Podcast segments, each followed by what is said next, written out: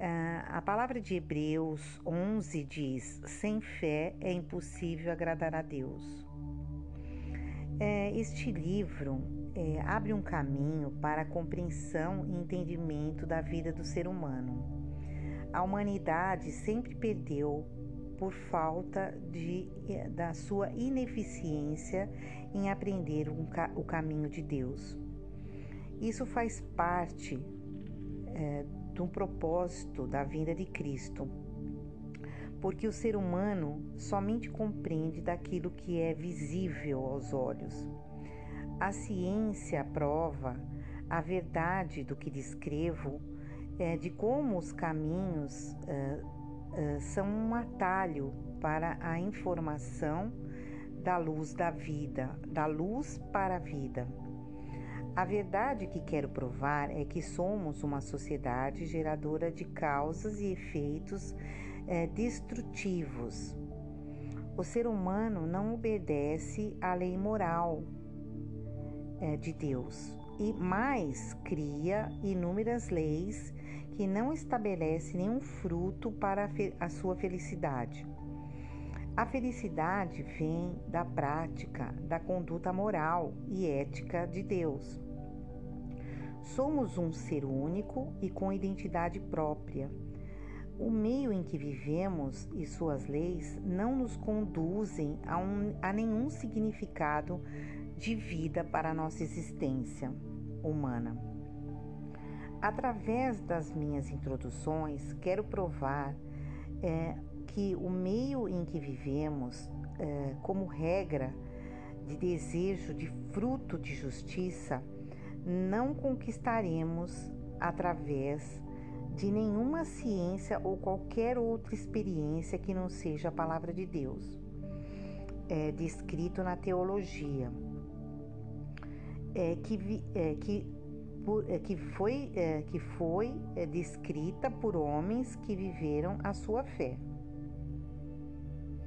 Estes que trazem um fruto eterno de paz, cuja principal virtude é a sua experiência de fé.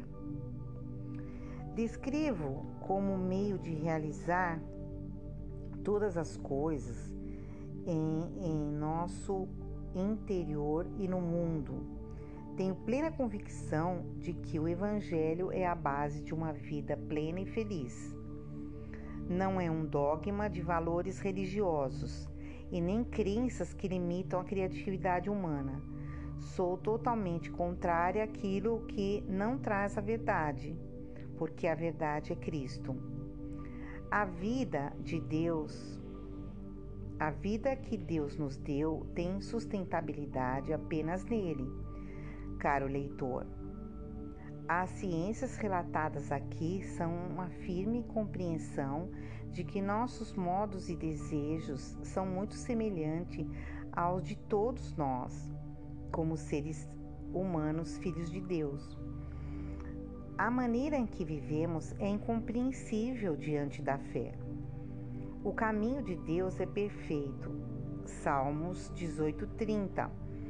Como podemos nos apropriar desta promessa incrível? Coloco este fator de fé e confiança da Bíblia como algo de extrema importância para o desenvolvimento humano e compreensão da nossa existência. Coloco minha humanidade e meu entendimento na compreensão da teologia que é a verdade de Deus, que para podermos andar seguros como ser humano, a palavra da fé constrói a humanidade em nossos corações. Ela ensina em todas as áreas da nossa existência humana. Sem a palavra fé, o povo comete atrocidades e não pode ser empático. É humanamente impossível a empatia. A empatia somente através da fé é que podemos tomar consciência das nossas fragilidades impossibilidades para que nos tornemos construtivos a partir de nós mesmos. A construção de si mesmo tem tudo a ver com a fé, porque Jesus é o autor da fé. O conhecer a Deus é um princípio de fé. O reconhecimento dele é presente para o ideal superior na vida de toda a nação de um povo. Venho provar a ineficiência da religião é, na cultura dos povos para dar, para dar esta consciência ao povo. Quero, quero mostrar a você que as doenças psíquicas são efeito da sociedade e do pecado do homem com relação a Deus. Como se promove a fé? Qual é o seu efeito é, no desenvolvimento humano? Mostro como ela deve ser produzida verdadeiramente ouvida, assimilada no mundo psíquico. Em um mundo de diversidades, quero provar que o ser é igualmente divino à deriva da sociedade. O meu livro identifica as enfermidades e as condutas que estão estabelecidas como verdade na vida, porém eu revelo aqui eu revelo que a teologia estabelecida ah, é, a teologia é a ciência, a única verdade que contém a, a tão cobiçada felicidade e o bem-estar para a sua vida. Somos resultados de uma política insensível, longe da fé e dos princípios da sabedoria, da identidade divina, aquém totalmente de um propósito de fé. O que é um coração renovado por Deus? É uma mentalidade renovada, conceitos construídos é, novamente e uma superação diante dos temores e carências. A fé é a concepção do entendimento e da compreensão para sermos cooperadores uns com os outros uma missão que aos nossos olhos é muito difícil, mas Deus é Deus dos impossíveis e toda transformação pessoal exige uma vivência espiritual do ser humano, como uma leitura diária e aprendizado de conceitos importantes para suas realizações. A palavra é a luz vivificada pelo Espírito Santo de Deus que na verdade é o resultado de obediência a Ele. Dizer sim a Jesus é totalmente benéfico para sua alma e consciência. Um estudo em que a realidade dos povos é chamado de Deus, é um chamado de Deus, diante do sofrimento e das aflições de um modo de vida que precisa ser renovado hoje e agora.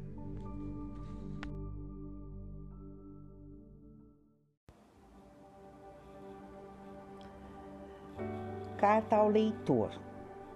É, caro leitor, eu vi a glória de Deus. Disse Jesus: Não te hei dito que, se creres, verás a glória de Deus? Isso foi extraordinário foi um milagre. A minha visão foi por volta do mês de julho de 2019. O meu desejo é que você, leitor, fique certo de que Deus existe. O apóstolo Paulo disse em 2 Coríntios 12 que não foi para ele gloriar-se, mas para que a glória de Deus seja manifesta para todos. Irmãos, todos somos intérpretes de algo. Deus nos faz a todos protagonistas da nossa própria história. E o meu recado importante desse livro é que ele seja livre de toda intenção de vanglória. A própria palavra já diz: é vã. Digo a você com segurança que todo sofrimento humano vem da nossa fragilidade em lidar com o que é bom e agradável, porque temos as bem-aventuranças dentro do nosso interior. Porém, o mal existente fora de nós quer impedir esta compreensão importante. O problema é de como eu lido com o bem que existe em mim. não sabemos lidar com isso, não possuímos habilidade para lidar com esta revelação que está bem perto de nós e é íntima e pessoal. Possuímos o amor, a bondade, possuímos a gentileza, somos cooperadores, enfim, possuímos muitas coisas boas e, e muita graça divina. Mas, por uma incapacidade, é fato de que não podemos ver e ficar felizes com as nossas qualidades e capacidades, porque não vemos em nós. Esta é a condição humana. Não podemos apreciar a bondade em si mesmo e tampouco no próximo. A nossa percepção está dificultada pelo poder do mundo e dos valores humanos que foram deturpados.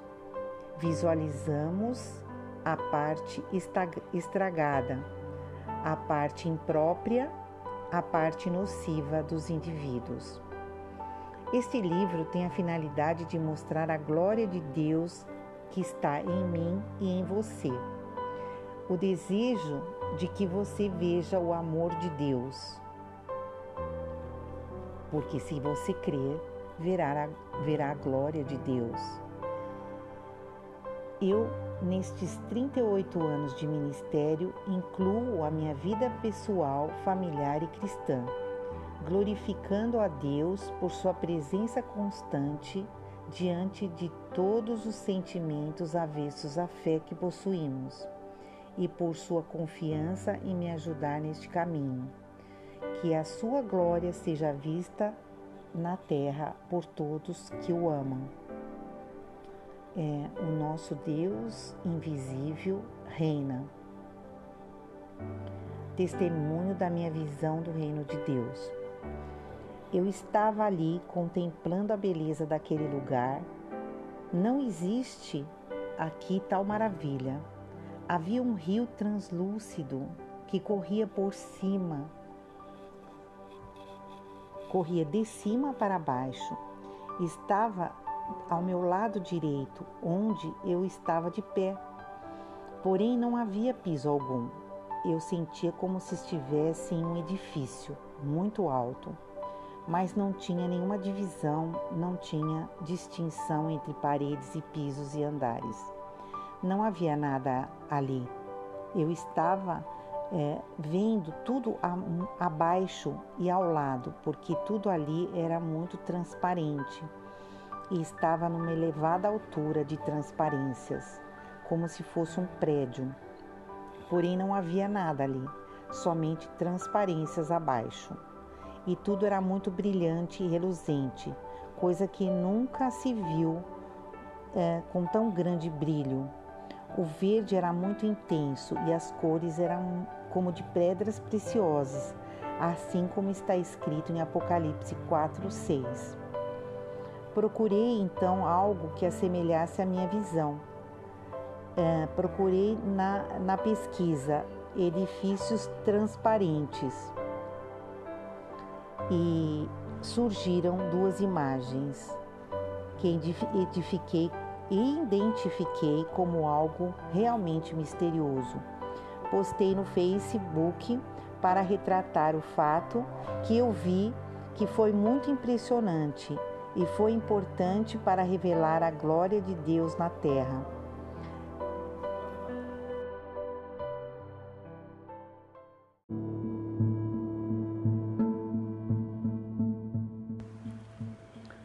Minhas introduções à ciência, conceitos e citações.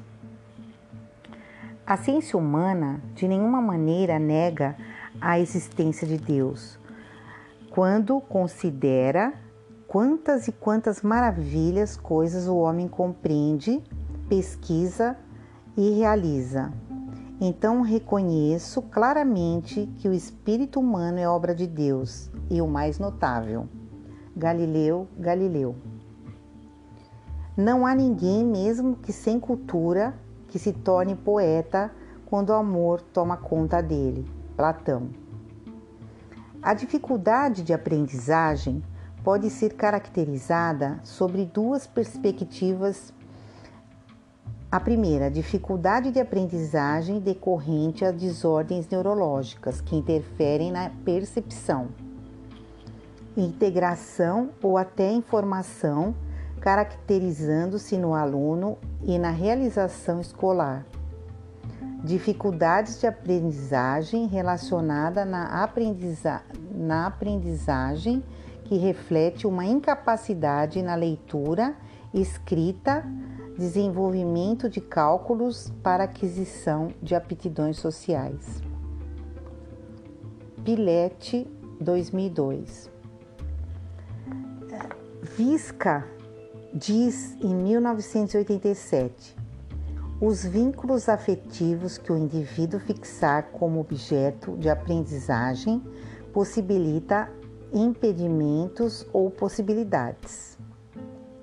Correia Martins, 2005, cita: Numa perspectiva educacional, as dificuldades de aprendizagem refletem uma incapacidade ou impedimento para a aprendizagem da leitura escrita ou cálculo de aquisição de aptidões sociais.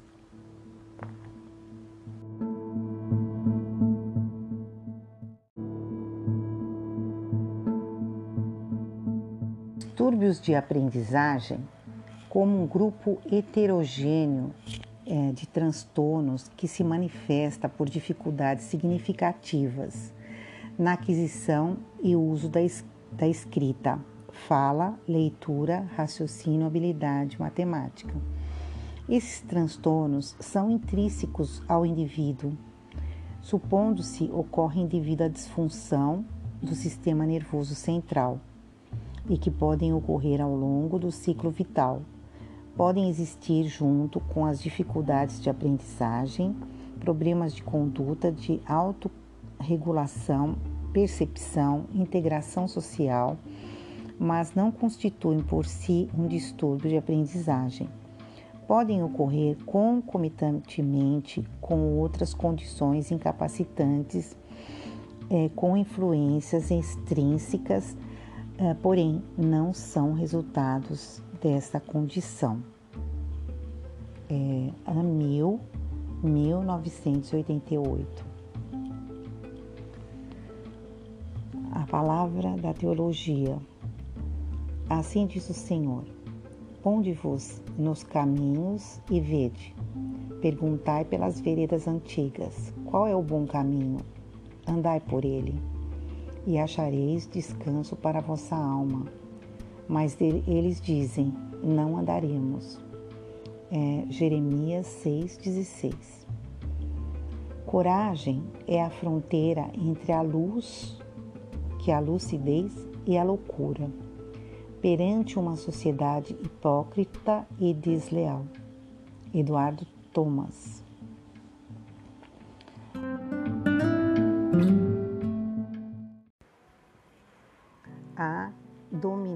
Social. A palavra cultura, como dado curioso da nossa existência humana, se originou da palavra latina colere, cujo significado é cultivar Segundo o antropólogo britânico Eduardo B. Taylor, a cultura é aquela que todo complexo que inclui o conhecimento, as crenças, a arte, a moral, a lei, os costumes e todos os hábitos e aptidões adquiridos pelo homem como membro da sociedade. Vários cientistas definem cultura associada comumente a altas formas de manifestação artística ou técnicas da humanidade. De acordo com o antropólogo Ralph Linton, como termo geral, cultura significa herança social e total da humanidade. Assim, cultura como um todo se compõe de grande número de culturas que se manifestam as características dos indivíduos das sociedades. O sociólogo francês Pierre Félix Bourdon 1930, pesquisou a desigualdade e detectou um jogo de dominação e reprodução de valores. É a frase dele: Não há democracia efetiva sem um verdadeiro poder crítico. Pierre Bourdieu. O sociólogo francês Pierre Bourdieu é, pesquisou a desigualdade e detectou um jogo de dominação e reprodução de valores. Ele analisou o funcionamento do sistema escolar francês e concluiu que, em vez de ter uma função transformadora, ele reproduz e reforça as desigualdades sociais. O ambiente escolar é marcado pelo caráter da classe e não segundo o aluno. Em seu estudo sobre a dominação, percebeu que a maneira como cada um lida com a linguagem representa uma posição social. O sotaque, a habilidade no uso das palavras, as construções, a correção gramatical são ferramentas de poder. Para Bourdieu, a escola é espaço de reprodução das estruturas sociais e da transferência dos cap de capitais de uma geração para outra. Nela é que se encontra o legado econômico da família, é, onde se transforma capital cultural. O que eu também digo, isso é o início das consequências de um sistema de poder que rouba a visão e o livre pensamento de maneira que o social mata a individualidade e a criatividade humana de se expressar e de, e de realizar por si mesma. A missão é manipular as massas e retirar a visão autônoma. Segundo Bourdieu, ainda, o poder das classes apenas dita significados simbólicos, ausente da verdade, e sobre as condições reais da vida do indivíduo. Bourdieu voltou-se para o controle de um extrato social sobre o outro e ele de, do, denominou violência simbólica, legitimadora da dominação e posta em prática por meio do estilo de vida. Na escola, os alunos são discriminados por causa da sua aparência e pelos seus hábitos. Muitas vezes, isto é uma manifestação de sentimentos de superioridade de alguns grupos sociais em relação a outros. Entre alguns conceitos, ele criou os hábitos. Ele se refere a hábitos, uma incorporação de uma determinada estrutura social pelos indivíduos, influindo em todo o modo de sentir pensar e agir, de tal forma que se inclinam e com, a confirmá-la e reproduzi-la, mesmo que nem sempre de modo consciente.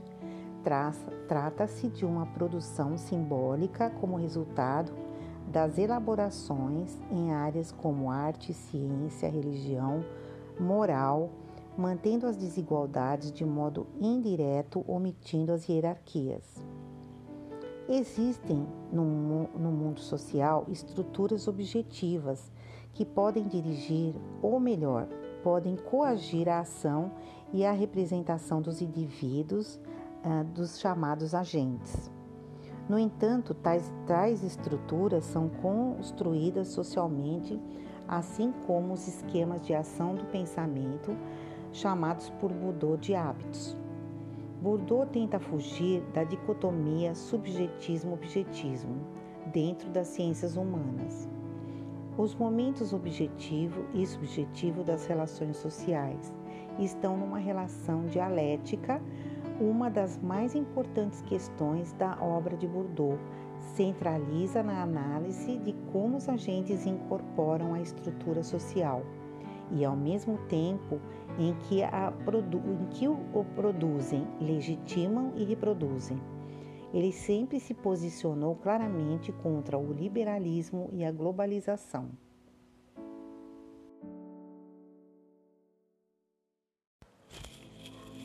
O caos do pensamento humano contra afrodescendente.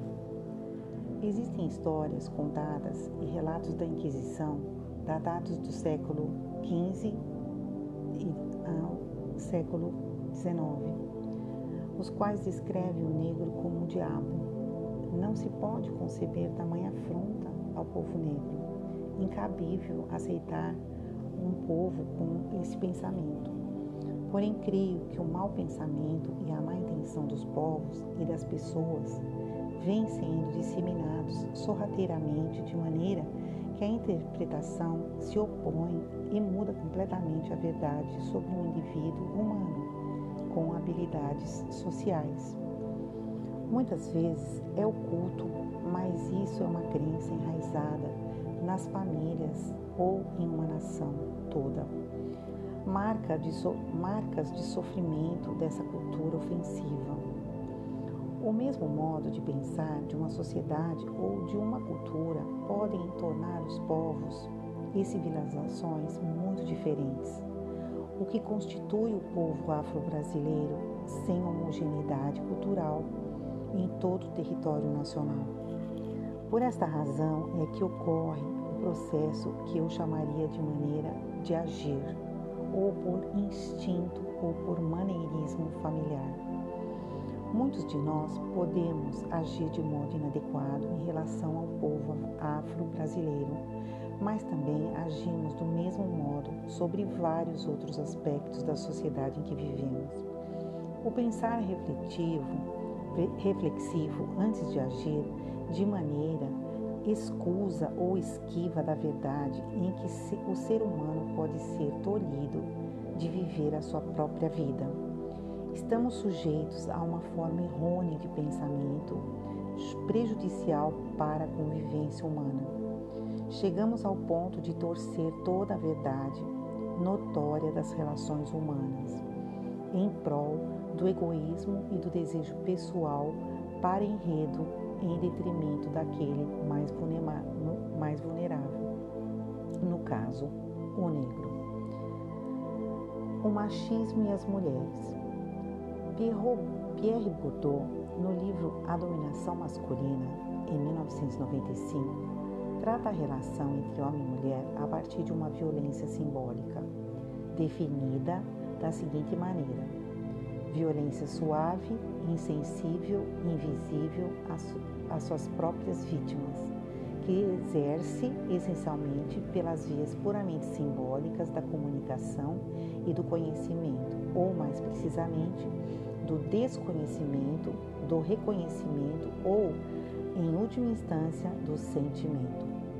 O problema da dominação masculina proveniente da violência simbólica extrapola esse campo e chega à violência psicológica e física. Ademais, essa dominação não guarda relação com classes sociais ou etnias, da, ou etnias. Ele perpassa todas essas outras categorizações sociais. Souza, 2006.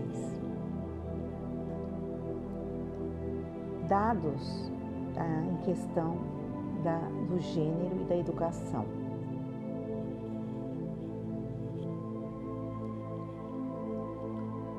Dados curiosos de uma sociedade discriminatória. Um dado ainda mais arbitrário é o fato de atribuirmos cores ao mundo feminino e masculino desde a mais tenridade. Cor de rosa e cor, é, cor feminina, jamais encontrada nos brinquedos dos meninos. Características estas que são fruto de uma construção histórico-social e não natural, como a visão determina de Dhamata, 1996.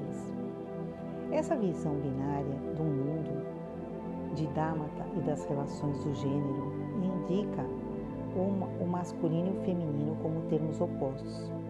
Ainda que complementares, eles podem conviver um com o outro, mas nunca um no outro. Segundo Dhamata, essa visão binária do mundo, caro leitor, é uma visão da mente de Deus que criou todas as coisas e as definiu de modo que existem. Os atributos são o que caracteriza e qualifica mulheres e homens com distinção de sexo. As qualidades ou defeitos são condições e características chamadas na psicologia de comportamento. Estes podem ser positivos ou negativos, eh, não podem distinguir ambos por conduta de caráter. Damata afirma que a cultura é que generaliza atitudes femininas e masculinas, como por exemplo, rosa ser feminino e azul ser masculino é um erro de pensamento, porque existem várias diferenças entre mulheres e homens, que não somente tem a ver com a simples cor azul e rosa das preferências maternas, mas diz respeito à conduta masculina e à conduta feminina do caráter individual. Um é detentor de força bruta, já o outro é sensível e delicado. Distinção pelo afeto. A mulher é emocional, já o homem não é tão comum ter caráter emotivo. A verdade é que a sociedade quer dizer que podemos ser o que quisermos sem respeitar a essência do que somos na verdade. Amigo leitor, a própria natureza explica a essência de cada sexo.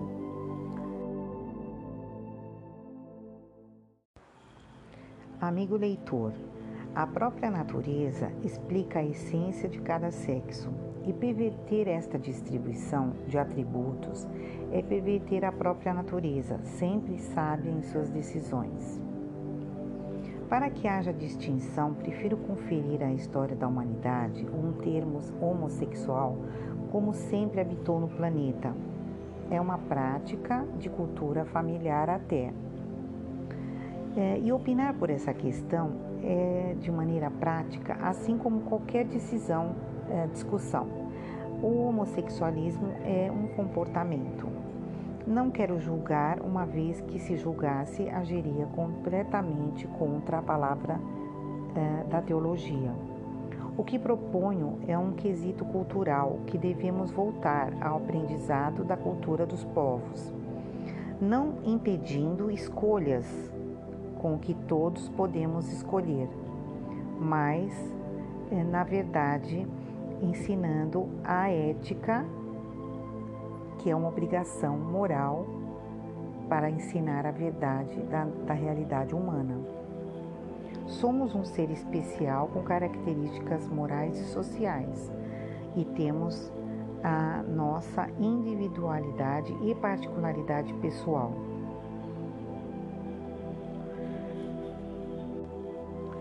É, creio que a educação deve manter um nível tradicional de ensino baseado na ética, na verdade da vida e de sua existência humana. Ah, o mover natural é lógico e não traz confusão, e toda a natureza ela é pacífica. Você observa a natureza e você vê como são lindos os mares, as florestas e todos os animais e suas espécies. Entenda a criação, que é fundamental para todos os povos.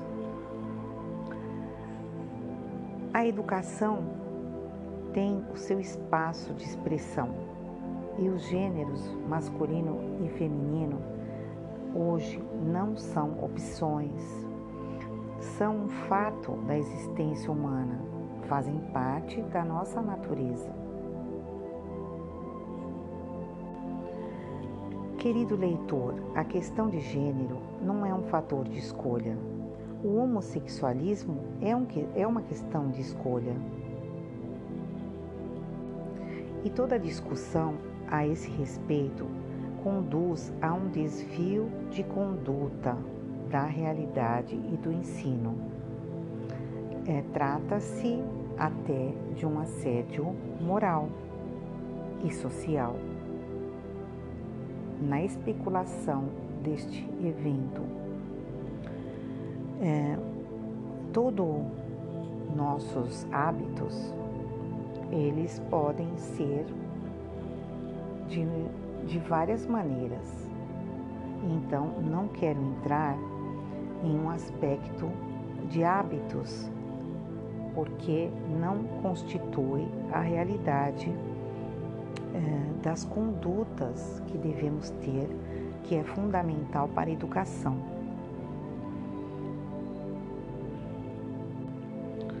Somos uma sociedade em que o coração e a emoção falam alto e que o racional é, muitas vezes é, não, não se torna ah, um foco natural.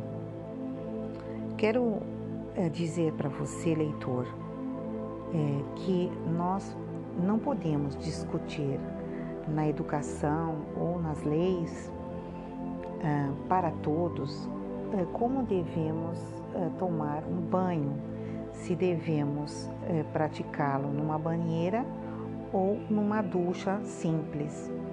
Isso não é uma discussão legal para a educação, ocorrendo nesse cenário uma má conduta de bons costumes e ética moral.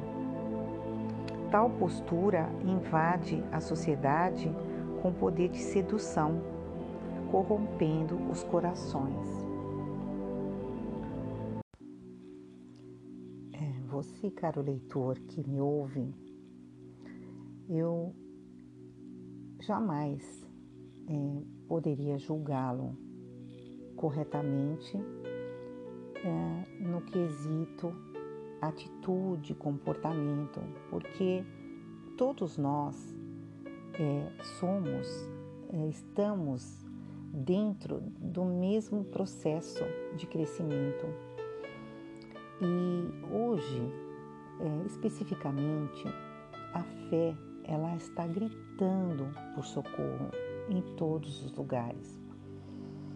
E principalmente nessa área de conduta humana. Estamos descontrolados é, em vários níveis de, é, de hábitos que temos é, hábitos mesmo, porque o hábito é comportamento é, de indivíduos e este é impossível controlarmos a, a não ser o nosso, ao nosso mesmo.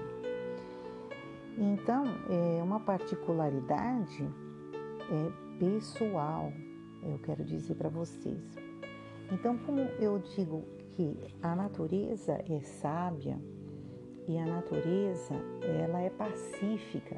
Então eu quero dizer para você, amigo leitor, que nem pássaro diz para você voe comigo se ah, nós não podemos voar, compreende? Então os pássaros eles têm as suas asas e eles voam porque a natureza os conduz a isto. Então eu quero que haja paz dentro de você, diante da sua atitude boa ou má. Porque quando nós queremos é, conduzir o caminho do outro, nós temos paz. Compreende? Nós realmente não podemos ter paz porque queremos conduzir o caminho do outro e infelizmente não conseguimos é, fazer isso, nem com filhos, nem com maridos, nem com esposas, com absolutamente ninguém. Então, para que nós tenhamos uma sobrevivência pacífica, um convívio pacífico, é necessário esse entendimento íntimo, pessoal. E hoje vivemos é, numa sociedade é, sem controle emocional. Por isso, estamos em guerra uns com os outros. Mas eu quero deixar para vocês uma palavra do amor de Deus, que é a minha oração por você. E eu oro para que o ódio caia por terra. Eu oro para que o amor venha ganhar em todas as áreas. E eu quero dizer que eu amo você, porque todos nós queremos ser amados. Amém. Continuando com comportamento e ideologia. Vivemos hoje com um certo conforto, vivemos num ambiente em que é muito parecido com um pensar muito primitivo do ser humano. Um pensar movido por emoções, sem coesão ou racional, frio e materialista. Ambos são impulsionados por reações de simpatia ou antipatia. Muitas vezes levam a decisões injustas e juízos incorretos na hora de formar considerações apropriadas acerca de certos assuntos e opiniões. Esse pensar movido por eu gosto dela, eu não gosto dele, é egocêntrico e infeliz, pois somente causa dúvidas e indecisões, além do medo. Pois só tenho receptividade se você me reafirma ou diz algo que me agrada. Senão eu nego, julgo, critico e deprecio. Isso não é só uma relação ao pensamento, mas também ao indivíduo que o replica ou produz o pensamento ou opinião. O pensamento do homem livre é da seguinte é, é usado para a liberdade e não para a condenação do indivíduo que não lhe agrada. O ser humano não aprendeu nada de especial e novo, porque sempre age em apagar a luz do seu semelhante, não permitindo o outro sua expressão própria. Pessoas fazendo o papel de Deus tornam a convivência humana desprezível e a sua conduta conflituosa e afetos perdidos. Aqueles que se impõem pela mentira muitas vezes ganham prestígio daqueles que deveriam em justiça exercer o seu direito de cidadão, sempre atuando então muitas vezes flutuando pela superficialidade, por isso sua consciência não percebe a moralidade por trás das questões do indivíduo. Quanto menos consciência, maior tendência a conduzir ideologias coletivas. A identificação com, arque... com arte... arquétipos coletivos e comportamentos padronizados, basta olhar para o lado e ver diversas pessoas que têm um comportamento e uma ideologia iguais a... ou muito parecidos. Todos somos permeados por astralidade, já que estamos no processo de individualização e inseridos num contexto social. Portanto, identificamos-nos com as condutas e valores encorajados pelo meio social no que encontramos, mas com orientações emanadas do próprio eu. Portanto, nas pessoas com menos consciência, o ego precisa de mais força para voltar à percepção de si, tirando o foco do padrão coletivo e direcionando para a autopercepção o caminho da individualização o ego se guia por interesse próprio para fortalecer a percepção da individualidade. Quando temos a percepção de nós mesmos, a autoconsciência dissolve a força do ego e eleva o nosso pensar para a percepção do outro, caminho do, ego do egoísmo para o altruísmo. Passamos a ter uma percepção e com compreensão mais profunda do outro ser humano, assim como de nós mesmos. Quando a consciência independe do nível intelectual, é muito pequena.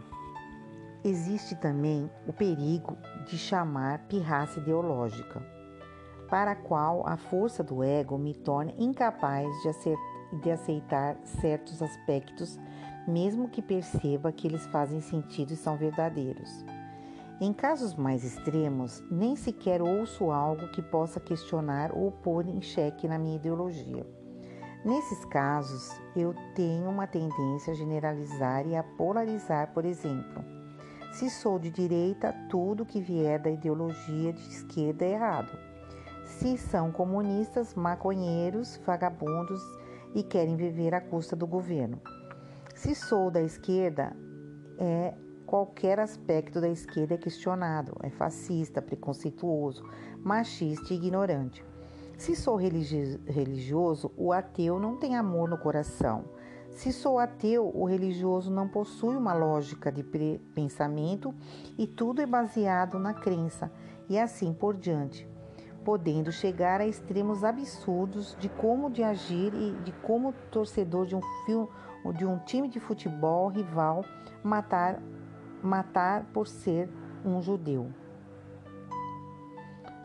O pensar movido por simpatia e antipatia também pode levar o vislumbre ou repulsa ou passo então a um pensamento crítico a respeito do conteúdo, mais aceito por, por excesso de simpatia ou antipatia. O veículo que o trouxe, seja uma pessoa ou uma doutrina, ou seja, ou seja, coloco-me abaixo da linha do pensamento, por exemplo, coesão ou por um racional frio para podermos tomar decisões justas, juízos corretos e formar considerações apropriadas através de um conhecimento individual e interno, um pensamento, um pensar vivo, orgânico, espiritual e coração e do coração. Qual é o propósito da direção do meu pensamento?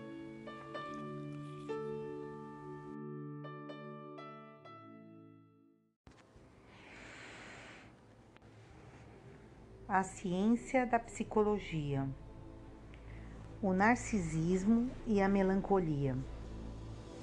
Falam de sofrimento.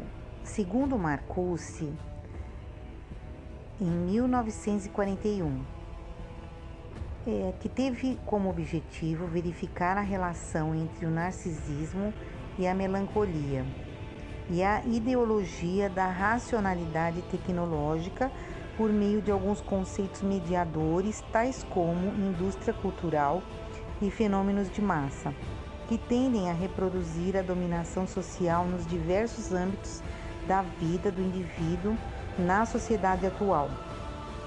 Para sua elaboração, utilizamos escritos de autores estudiosos da, teoro, da teoria crítica da sociedade e da teoria freudiana comportamentos irracionais da coletividade.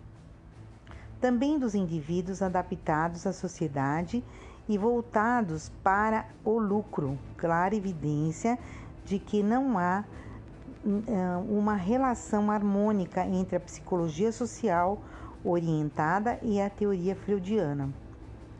No entanto, concebe o pensamento freudiano como importante, sendo que em escritos de Freud é, encontra possibilidade de organizar a relação existente entre a gênese das questões psíquicas e a gênese das questões sociais, ou seja, de compreender que o fenômeno social se estende ao psiquismo e este igualmente estende-se ao social.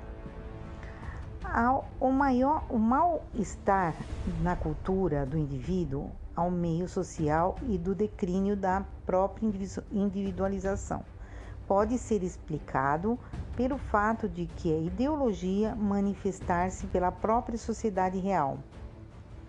Quanto mais a sociedade progride, mais se apresenta a sua resistência à concepção dos valores internos do ser humano, que é a sua humanidade alterando o bem-estar para um espaço de domínio dos indivíduos entre si, sobre o que é natural, moral, ético, para apenas construir, constituir a cultura do social. A razão é limitada à dominação pelo esforço que gera lucro. Nela está a própria base do sofrimento humano, pois afeta o comportamento principal do ser humano, que é o descanso. O seu bem-estar, o império do uh, seu bem-estar. O império do lucro social aplaca a humanidade do ser. A individualidade não desapareceu. o sujeito individual livre em vez disso, tornou-se objeto de organização e coordenação em larga escala, e o avanço individual se transformou em eficiência padronizada. Esta última se caracteriza pelo fato de que o desempenho individual é motivado, guiado e medido por padrões externos ao indivíduo, padrões que dizem respeito às tarefas e funções pré-determinadas. Para Krodik, Kroschik, no ano 2000, ele, ele fala, ele cita o seguinte: com o enfraquecimento da capacidade de pensar sobre si mesmo e sobre o que faz, as atitudes particulares são regidas pela lógica da eficiência como padrão, como se ainda pudessem atuar na qualidade de indivíduos e algo procedesse da sua atuação a melancolia provém de uma relação amorosa. O tipo de vínculo que a motivou pode estar ligado ao narcisismo, o que ocasionaria a pouca resistência a, da catexia libidinal e a força de atração que a faz voltar para o ego, que pela identificação converte-se no objeto. Contrapondo-se ao seu caráter pervertido, que busca o prazer no próprio corpo, tomado como objeto de amor, o narcisismo se apresenta como algo universal necessário para a sobrevivência. Como afirma o autor em outro texto, nem a sociedade irracional é, crítica, criticada por Adorno é, o indivíduo que abdica da sua consciência ao abandonar as, as relações com os objetos, isso é o tipo narcisista. Pode ser é, re, reduzidos à nosografia psicanalítica. Antes deve-se buscar nas exigências sociais as reações individuais a elas. Freud, em 1926, coloca a depressão no campo das inibições. Quando o ego se vê envolvido em uma tarefa psíquica particularmente difícil, como no luto ou quando se verifica, quando se verifica uma supressão de afeto ou quando o fluxo contínuo de fantasias sexuais tem de ser mantido sob controle, ele perde uma quantidade tão grande de energia à sua disposição é, que tem que, que reduzir o dispêndio da mesma em muitos pontos ao mesmo ponto, ao mesmo tempo. Tendo aqui um ponto a partir do qual deve ser possível chegar a uma compreensão da condição da inibição geral que caracteriza estados de depressão, inclusive a mais grave de suas formas, a melancolia. Quanto mais alguém toma para si o partido da sua agressão, tanto mais perfeitamente representa o princípio repressivo da sociedade. Neste sentido, mais talvez do que qualquer outro, é válida a afirmação de que o mais, de que o mais individual é o mais universal. O humor tem algo de libertador a este respeito, mas possui também qualquer coisa de grandeza e elevação. Essa grandeza reside claramente do triunfo do narcisismo na afirmação vitoriosa da invulnerabilidade do ego. Uh, Michel Foucault é, diz: a psicologia nunca poderá dizer a verdade sobre a loucura, pois é a loucura que detém a verdade da psicologia.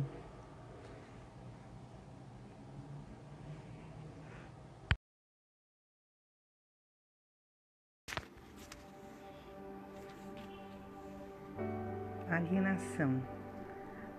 A força da alienação vem da fragilidade dos indivíduos quando apenas conseguem identificar o que os separa e não o que os une. Milton Santos. Eidio Lefreve é, diz: pensamento está errôneo diante da situação, pois reflete de forma impulsiva ou inadequada. Estou alienado dos resultados dos meus trabalhos, porque estes se tornam mercadorias.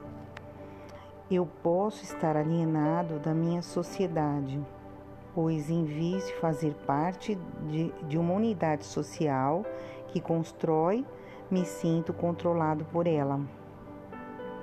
Em Hegel, o progresso para o absoluto consiste num crescimento de autoconsciência, que é um processo de desalienação por meio do qual é que está separado e falsamente objetivado.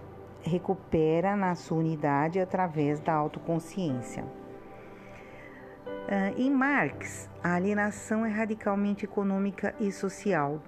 É porque o proletariado só tem como bem a sua força de trabalho, que cai sob o domínio do outro.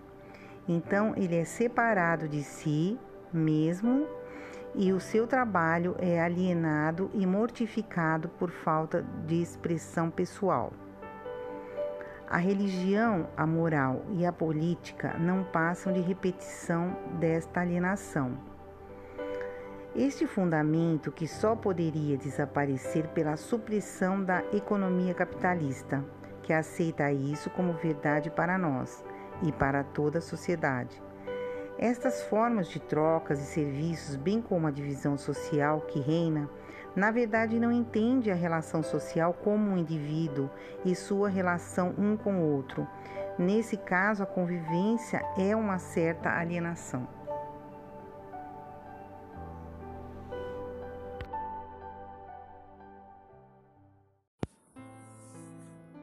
Psicologia social. Assim como a ciência e a tecnologia vem crescendo a cada dia, a falta de conhecimento e a tristeza humana também seguem o mesmo ritmo. E assim o mundo caminha para o fim de, de dentro para fora. Samuel S. Silva. Subjetividade é o caráter. São todos nossos julgamentos, sentimentos e hábitos.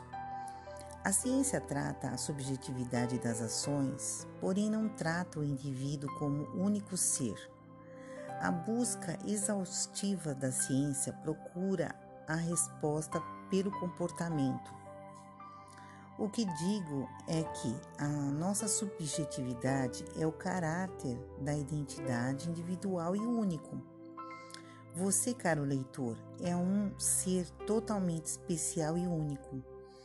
Nesses termos, a subjetividade engloba todas as particularidades envolvendo capacidades sensoriais, afetivas, imaginárias, racionais de determinado indivíduo e todas as suas expressões.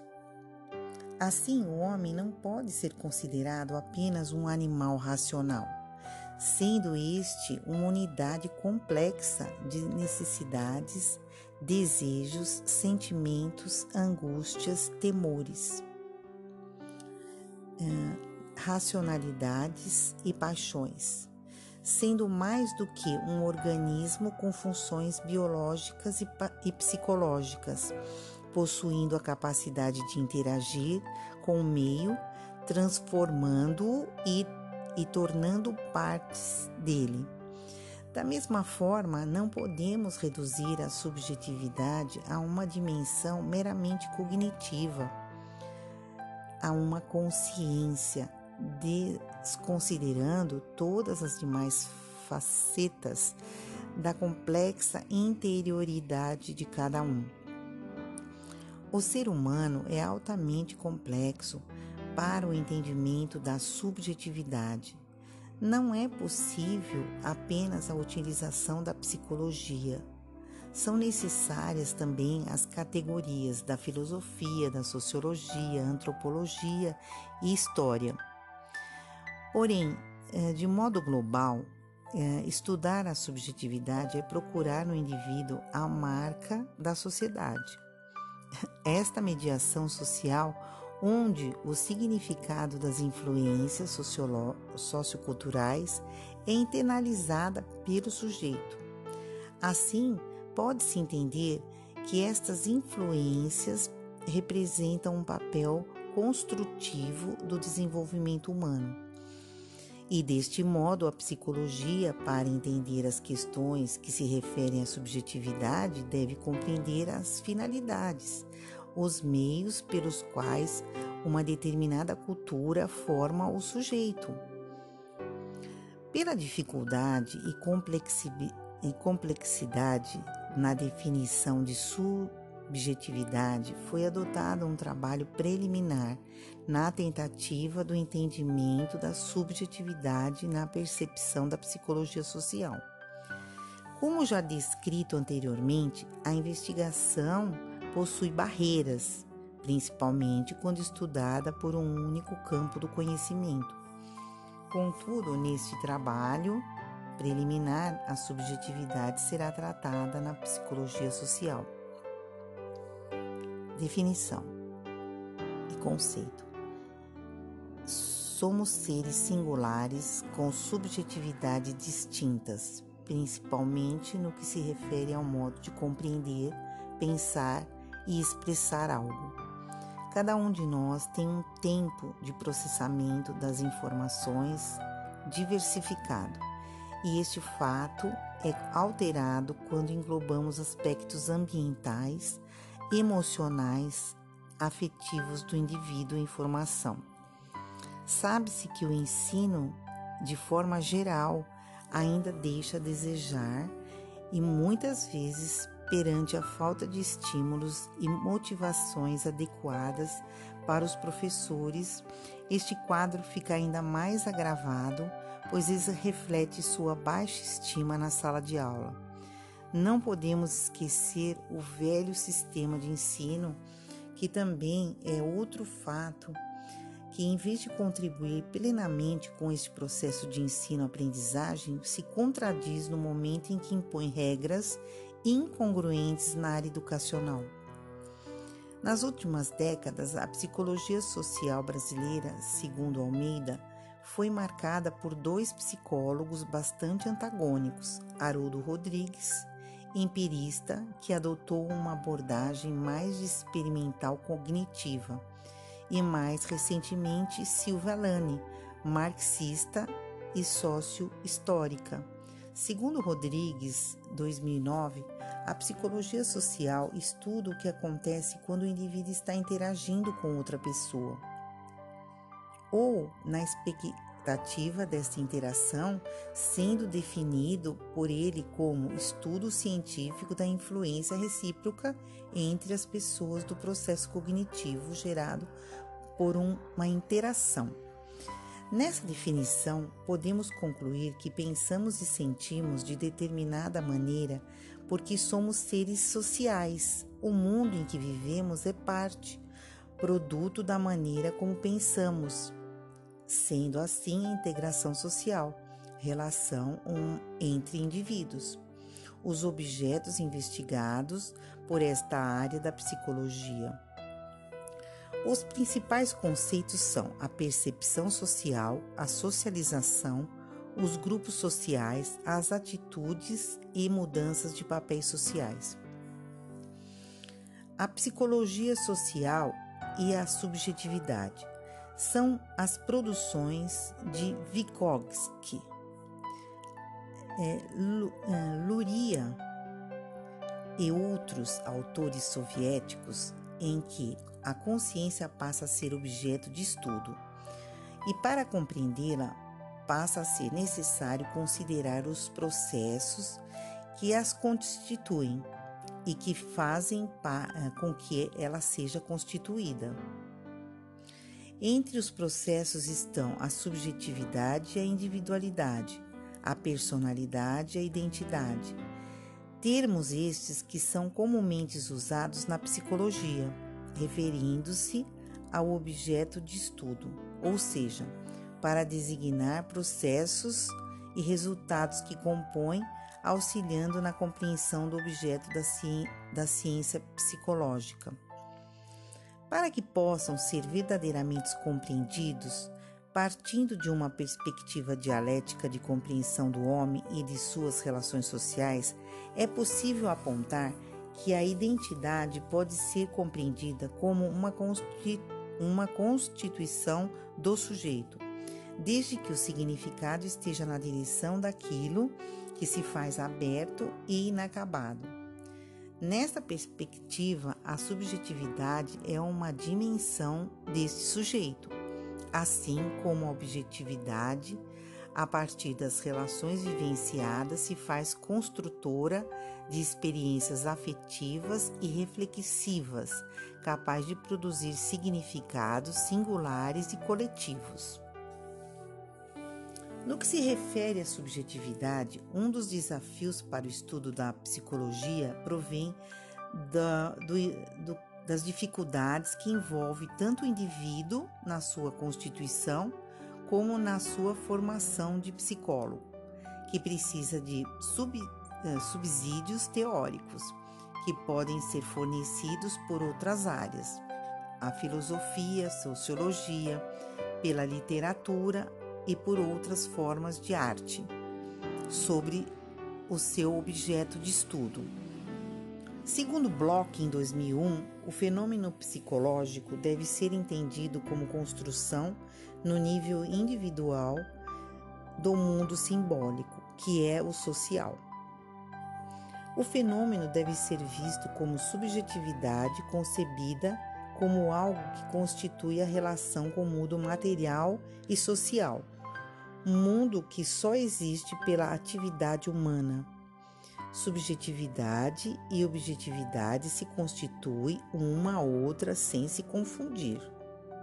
A linguagem é mediação para a internalização da objetividade, permitindo a construção de sentidos pessoais que constituem a subjetividade.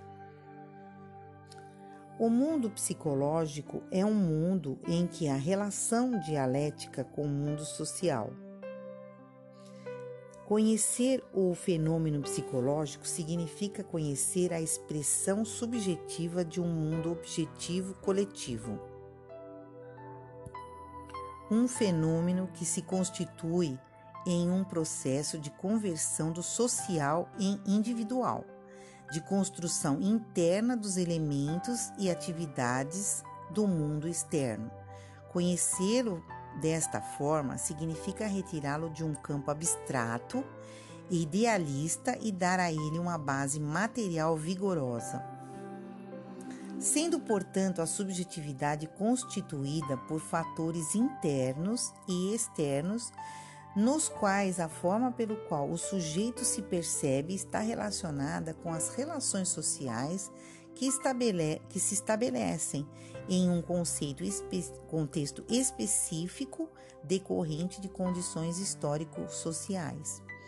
Deste modo, para a psicologia social, que tem como característica a ênfase colocada na influência de fatores situacionais, envolvendo todos os fenômenos sociais, comportamentais e cognitivos decorrentes da interação interpessoal dos sujeitos. O estudo viabiliza a compreensão do homem e de todas as suas expressões visíveis do comportamento e as invisíveis dos sentimentos, as singularidades porque somos o que somos e a, os genéricos, porque, uh, porque somos todos assim.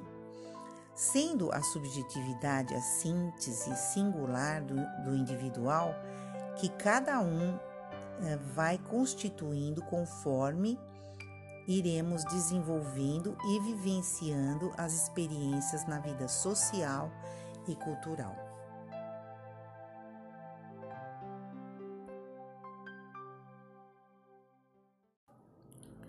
A ciência da teologia, a revelação da fé. A fé é a única maneira de assegurar sua vida. Vera Matos.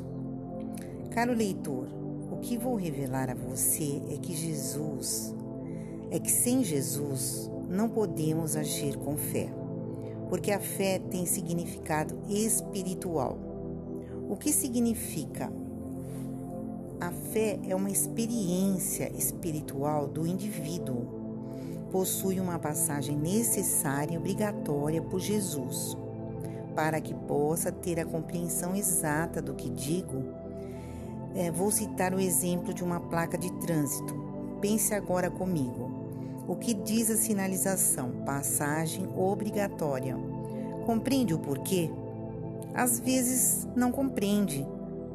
Porém, outras têm que passar primeiro e depois poderá ver o que aconteceu. Assim ocorre com a fé. Jesus é o autor da fé, é o único caminho para a fé.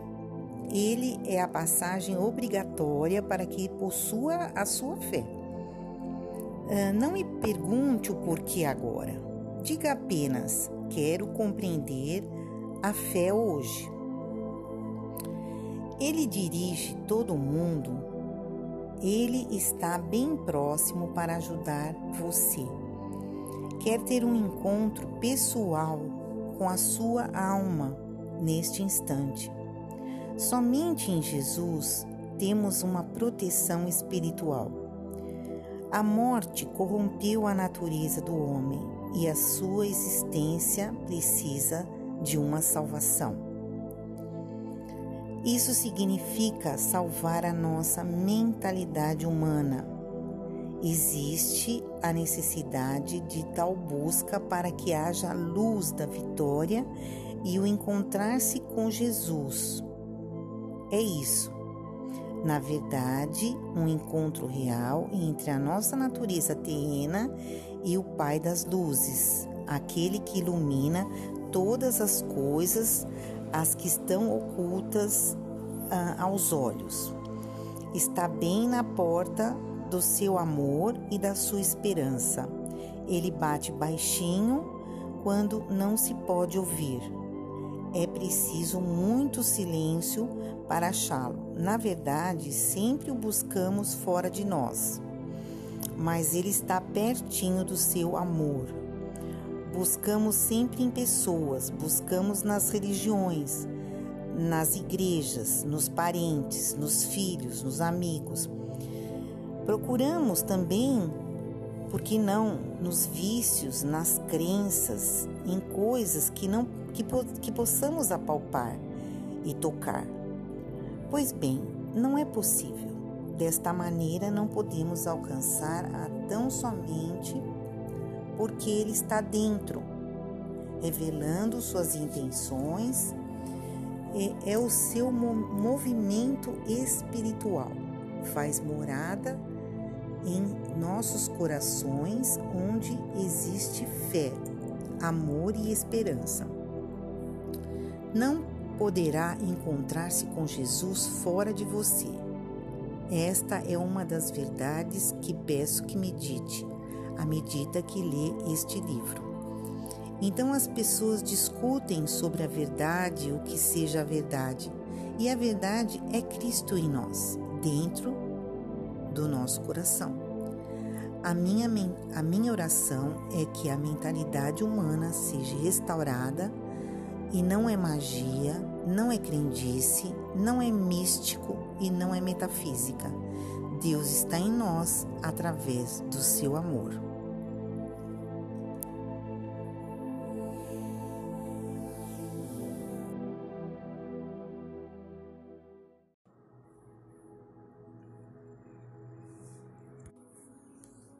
O Espírito Santo é, não é possível desfrutar a vida sem o Espírito Santo de Deus.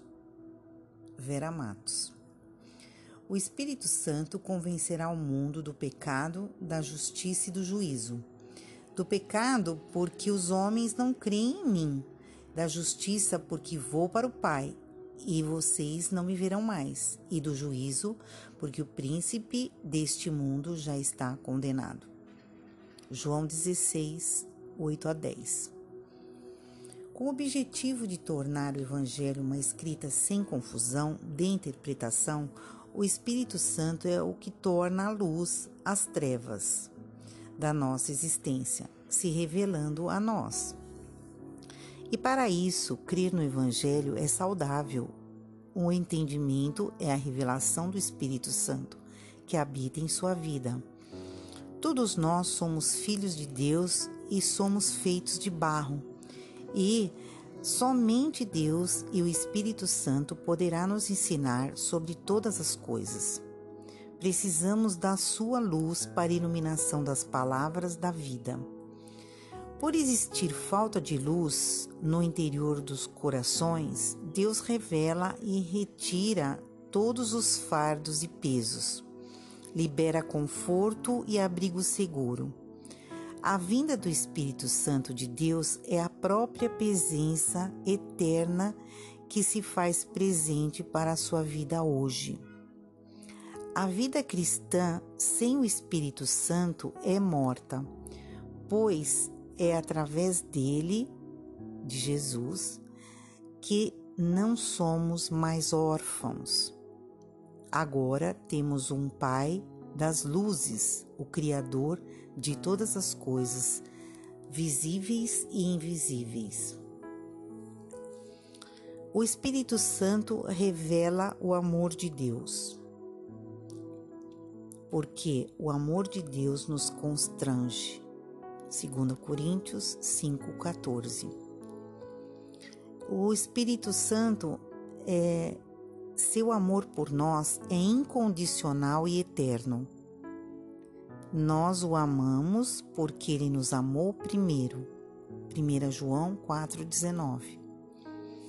O amor de Deus, o Espírito Santo se revela através da palavra de Romanos 10, 9. Porque o próprio Deus que habita em nossos corações nos repreende quando estamos sendo infiéis. Conduz seu caminho na presença de Deus. Se permaneceres na palavra, verdadeiramente sereis meus discípulos. João 8, 31. Obediência à palavra. Espírito Santo de Deus é aquele que obedece. O Espírito Santo é o que produz fruto. Permanecer em mim e eu permanecerei em vós. João 15, 4. O Espírito Santo batiza, porque na verdade João batizou com água, mas vós sereis batizados com Espírito Santo. Atos 1, 4. Revela a verdade, porque não seguimos fábulas engenhosamente inventadas. 2 Pedro 1,16. O Espírito Santo grava as palavras. Esta é a aliança que farei com a casa de Israel. Passados aqueles dias, garante o Senhor, gravarei as minhas leis na sua mente e as escrevereis no seu coração. Eu lhes serei Deus e eles serão meu povo. Hebreus 8, 10, 11. O Espírito Santo interpreta a verdade espiritual. Sobre isso também pregamos, não com palavras ensinadas pelo saber humano, mas sim com palavras ministradas pelo Espírito, interpretando as verdades espirituais para os que são espirituais. 1 Coríntios 2,13 o Espírito ensina a disciplina. Se é de fato que ouvistes nele fostes discipulados, conforme a verdade que está em Jesus. Efésios 4, 21. O Espírito Santo convence o pecador. Se eu não for, o conselheiro não virá para vocês. Mas se eu for, eu os enviarei. Quando ele vier, convencerá o mundo do pecado, da justiça e do juízo. João 16, 7. O Espírito Santo ensina a vocação. Portanto, ide fazer discípulos em todas as nações, batizando-as em nome de Pai, Filho e Espírito Santo. Mateus 28, 19 a 20. O Espírito Santo é o dom de Deus em sua vida. Arrependei-vos cada um e seja batizado em nome de Jesus para o perdão dos pecados e, e recebereis o dom do Espírito Santo. Atos 2, 38. O Espírito Santo é um selo da sua fé. E não entristeçais o Espírito Santo de Deus, do qual fostes selados para o dia da redenção. Efésios 4:30. O qual é o penhor da nossa herança para a redenção da possessão adquirida para louvor da sua glória. Efésios 1:13. O Espírito Santo diz que é filho, não existe mais medo da morte. Porque todos que são guiados pelo Espírito Santo são filhos de Deus. Romanos 8, 14, 17. Deus, nosso Pai, Abba, não vos deixareis mais órfãos. João 14, 18. O Espírito Santo ensina todas as coisas. Eu vos escrevo estas advertências a respeito daqueles que querem vos seduzir. Quanto a vós outros, a unção de que recebeste permanece em vós, e não tendes necessidade de quem mais, de alguém mais, vos ensine sobre isso. No entanto, a unção que dele procede é verdadeira, não construída sobre mentira, e vos ensina sobre tudo o que precisais saber. Permanecei, pois, nele, assim como eu, ele vos ensinou. 1 de João 2,26 O Espírito Santo perdoa maldade e pecados, porque eu mesmo lhe perdoarei a malignidade e não permitirei recordar mais dos erros passados. Jeremias 31, 34 O Espírito Santo é consolador, se me amais, guardareis os meus mandamentos, e eu rogarei ao Pai, e ele vos dará um consolador, para que fique convosco para sempre. João 14, 15. O Espírito Santo testifica a verdade de Deus, mas quando vier o Consolador, que da parte do Pai vos hei de enviar, aquele Espírito da verdade que procede do Pai, ele testificará de mim. João 15, 26 o Espírito Santo intercede por nós. E da mesma maneira, também o Espírito ajuda nas nossas fraquezas, porque não sabemos o que devemos pedir e como convém, mas o Espírito intercede por nós com gemidos inexprimíveis. Aquele que examina o coração e sabe qual é a intenção do coração. Romanos 8, 26. O Espírito nos concede poder e virtude para testemunhar mas recebeis a virtude do Espírito que há de vir sobre vós, e ser-me-eis testemunhas, tanto em Jerusalém, como na Judéia e Samaria, até os confins da terra. Atos 1, 8. O Espírito Santo preenche a vida com ousadia. E tendo orado, moveu-se um lugar em que estavam reunidos e foram cheios do Espírito, e anunciavam com ousadia a palavra de Deus. Atos 4, 31.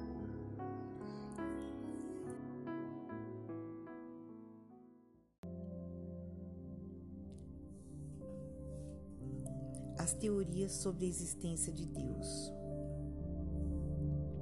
O ateísmo, doutrina ou atitude de espírito que nega categoricamente a existência de Deus. Deísmo, cosmovisão de Deus ausente. Deus criou o universo, mas se retirou e deixou a criação à própria sorte. Panteísmo, a palavra panteísmo vem de dois termos gregos que significa tudo é Deus. Teísmo existe um Deus vivo, realidade pessoal que criou e governa todas as coisas, um conceito filosófico religioso. Conceito filosófico da religião.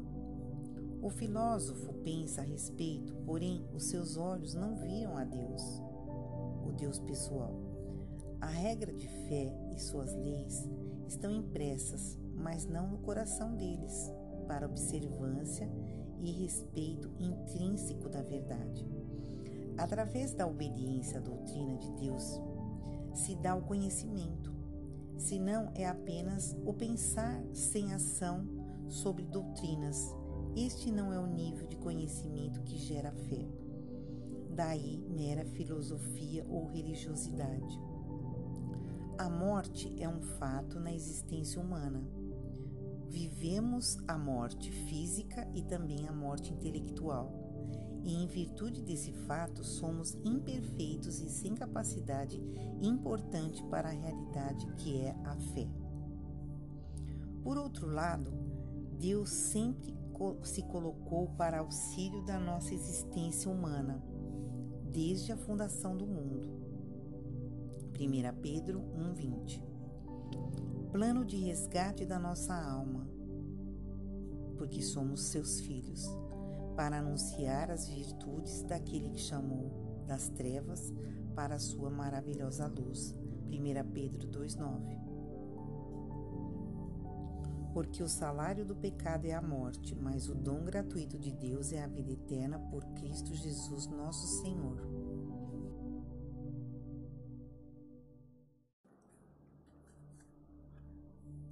A existência de Deus. A existência de Deus satisfaz a mente humana, porque ele criou o homem com um intelecto especial, no qual possui individualmente o pensamento racional emocional e espiritual. A razão de acesso lógico, em contrapartida com emoções, sentimentos, são subjetivos, às vezes, inconscientes. A teologia é a ciência humana que preenche a lacuna através do entendimento de que a mentalidade humana e espiritual faz parte da revelação mais importante do indivíduo na sociedade em que vive e dá-se o sentido da vida e da existência humana. O que nos falta é a ciência da teologia, pois ela que carrega consigo toda a inteligência pela qual fomos formados e para que estamos ah, aqui. Ela é a revelação de Deus a cada um de nós acerca de Deus e da sua divindade em nós. Ela se fundamenta nas Escrituras Sagradas e pela qual a fé foi revelada, e seus autores foram, foram fiéis na comunicação de quem é Deus e de, o Deus de toda a terra. Através de vários autores, a Bíblia é a encarnação do próprio Deus e de suas mensagens, eh, onde forma que só de forma que somente o que crê pode compreender o testemunho da fé.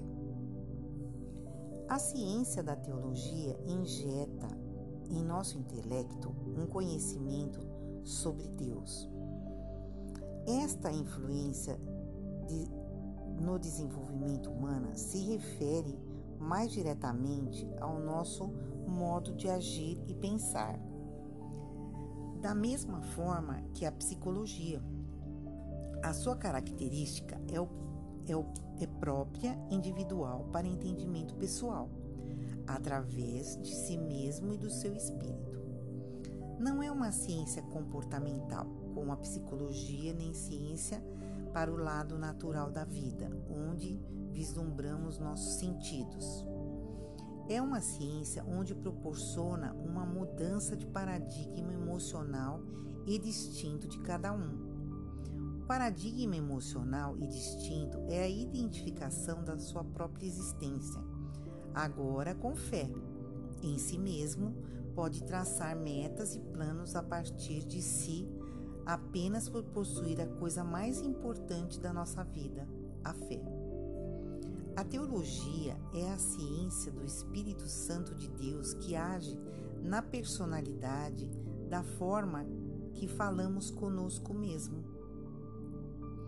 É a, é a vontade de Deus sobre o nosso caráter e espírito, identifica a verdade e a nossa mente sente a segurança e a paz do conhecimento de Deus.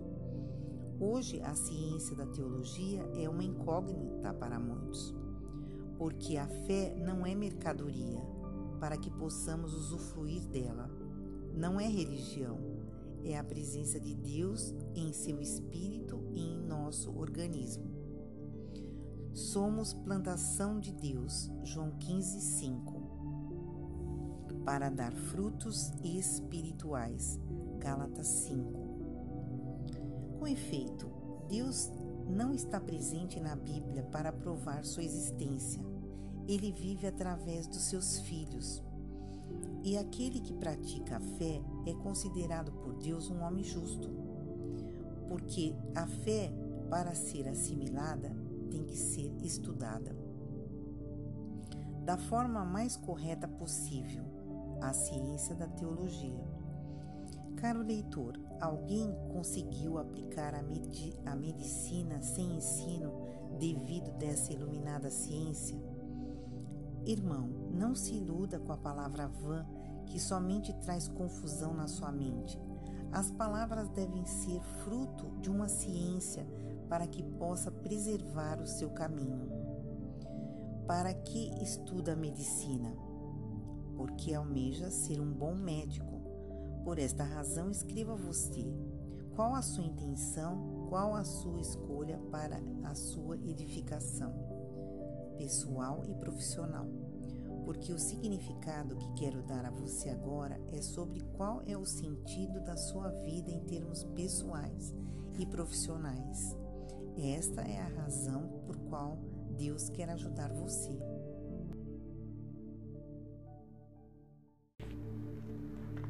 Charles Hodge. A teologia sistemática tem como objetivo sistematizar os fatos da Bíblia, averiguar princípios e verdades gerais que tais fatos envolvem. Clift Thomas. A ciência é a expressão técnica das leis da natureza, a teologia é a expressão técnica da revelação de Deus. Strong. A ciência de Deus e dos relacionamentos de Deus com o universo. William Shedd, uma ciência que se preocupa com o infinito e com o finito, com Deus, universo, material, que abrange